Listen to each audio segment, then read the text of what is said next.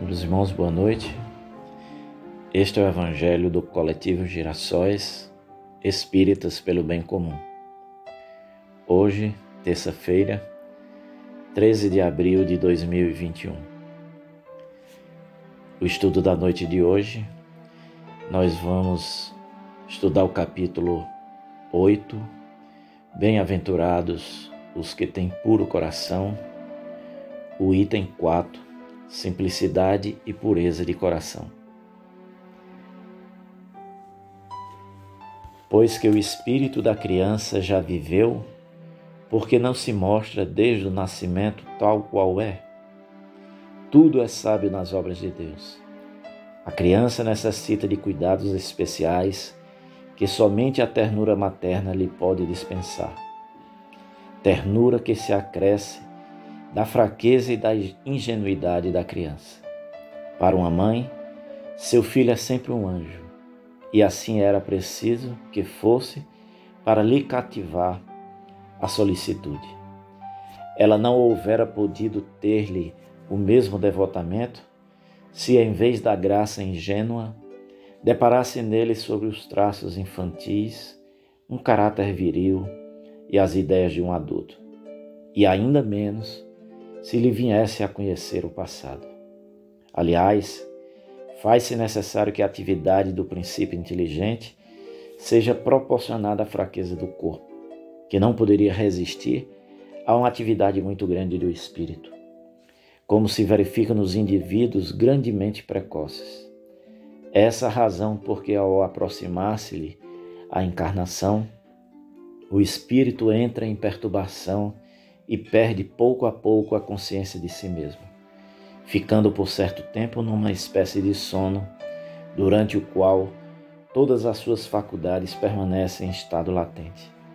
É necessário esse estado de transição para que o espírito tenha um novo ponto de partida e para que esqueça, em sua nova existência, tudo aquilo que a possa entravar. Sobre ele, no entanto, reage o passado. É assim que o espírito renasce, melhor, mais forte, moral e intelectualmente, sustentado e secundado pela intuição, que conserva da experiência adquirida. A partir do nascimento, suas ideias tomam gradualmente impulso à medida que os órgãos se desenvolvem.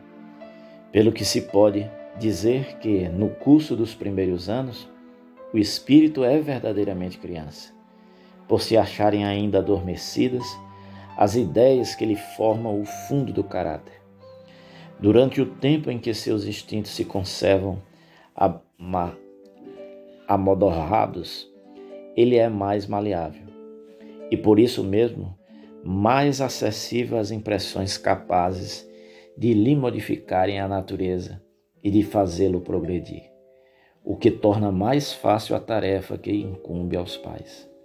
O Espírito, pois, enverga temporariamente a túnica da inocência, e assim Jesus está com a verdade quando, sem embargo da anterioridade da alma, toma a criança por símbolo da pureza e da simplicidade. Ao ler o texto do Evangelho dessa noite, que fala do espírito milenar que, ao reencarnar, assume um corpo infantil e necessita dos cuidados, da atenção dos adultos, mais especificamente da mãe e do pai.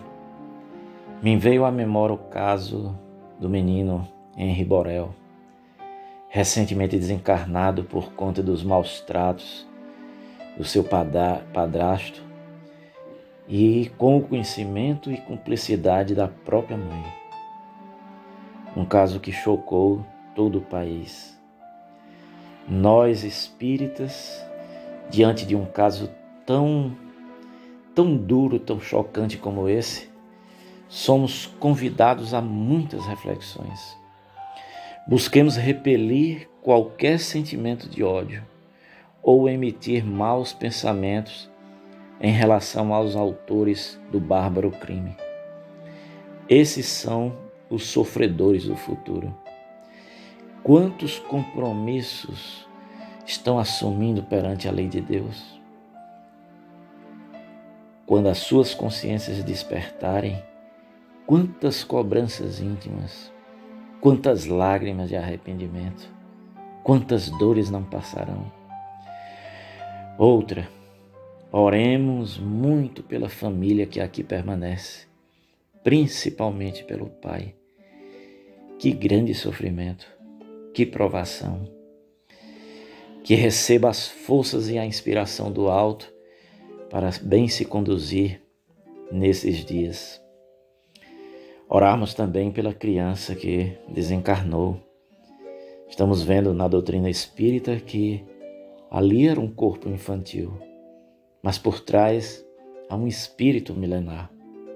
Então, que por trás daquele corpinho frágil que foi tão maltratado, o espírito que ali estava ligado, hoje no mundo espiritual, tenha a maturidade e a grandeza de não cultivar nenhum tipo de ódio. Que perdoe, que perdoe os adultos do nosso mundo. Então, meus irmãos, vamos é, chegando ao final desses momentos de reflexão.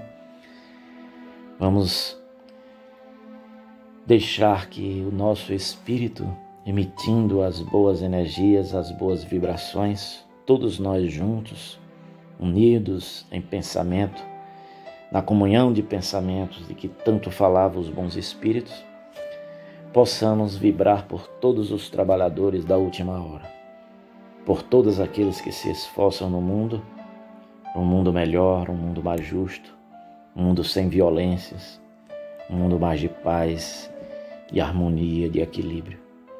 Que Deus nos inspire sempre para sermos também esses trabalhadores da última hora, para sermos os instrumentos da paz, os instrumentos do bem no mundo. Que Deus nos abençoe hoje e sempre.